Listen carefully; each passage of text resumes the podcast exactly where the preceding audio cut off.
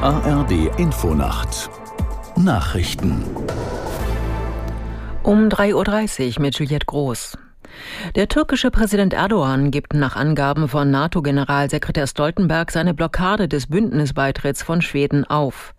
Erdogan habe bei einem Treffen mit dem schwedischen Regierungschef Kristersson zugestimmt, das Beitrittsprotokoll so bald wie möglich dem türkischen Parlament vorzulegen, sagte Stoltenberg auf einer Pressekonferenz in Vilnius.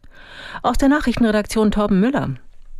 Schweden wird Vollmitglied der Allianz, sagte Stoltenberg nach dem Vermittlungsgespräch. Damit endet kurz vor der heute beginnenden NATO-Gipfelkonferenz ein Streit, der das Militärbündnis über Monate belastet hatte. Im Gegenzug zur Zusage Erdogans schloss Schweden mit der Türkei einen Sicherheitspakt und sagte darunter einen anhaltenden Kampf gegen den Terrorismus zu. Der Frage, wann die Aufnahme Schwedens vollzogen sein könnte, wich Stoltenberg allerdings aus. Nach der Einigung auf Eckpunkte der geplanten Krankenhausreform fallen die Reaktionen unterschiedlich aus. Bundesgesundheitsminister Lauterbach sprach von einer Revolution des Gesundheitssystems. Für den Vorstandsvorsitzenden der Deutschen Krankenhausgesellschaft GAS ist das Ergebnis enttäuschend. Das Eckpunktepapier enthalte nur Absichtserklärungen und Prüfaufträge, sagte GAS der Rheinischen Post. Zustimmung kommt dagegen von der Bundesärztekammer und von den Krankenkassen. Unter anderem ist ein Ende der sogenannten Fallpauschalen geplant, um Krankenhäusern den wirtschaftlichen Druck zu nehmen.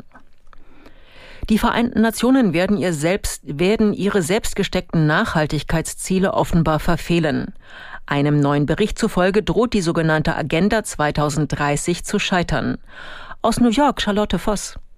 UN-Generalsekretär Antonio Guterres fand drastische Worte. Am stärksten seien die Entwicklungsländer von unserem kollektiven Versagen betroffen, mahnte er wörtlich. Sie seien unter einem Schuldenberg begraben. Für den Bericht haben Experten 140 Bereiche überprüft. Unter anderem ging es um Bildung, Gesundheit, Armut, Gleichberechtigung, Klimawandel, Energieversorgung. Ihr ernüchterndes Fazit, bei rund einem Drittel der Ziele habe es seit 2015 entweder keine Fortschritte oder sogar Rückschritte gegeben. Die Unionsfraktion fordert eine dauerhafte Senkung der Mehrwertsteuer für die Gastronomie. Vielen Betrieben werde sonst die Luft ausgehen, sagte die Tourismusbeauftragte der Unionsfraktion Karliczek der Neuen Osnabrücker Zeitung. Die CDU-Politikerin unterstützt damit den Hotel- und Gaststättenverband DEHOGA, der vor 12.000 Betriebsschließungen warnte, sollte die Mehrwertsteuer für Speisen im kommenden Jahr wieder auf 19 Prozent steigen. Das Wetter in Deutschland. Abklingende Schauer und Gewitter, Tiefstwerte 19 bis 11 Grad, tagsüber oft heiter, im Verlauf von Südwesten Schauer und Gewitter mit Unwettergefahr. Von 22 Grad an der Küste bis 37 Grad am Oberrhein.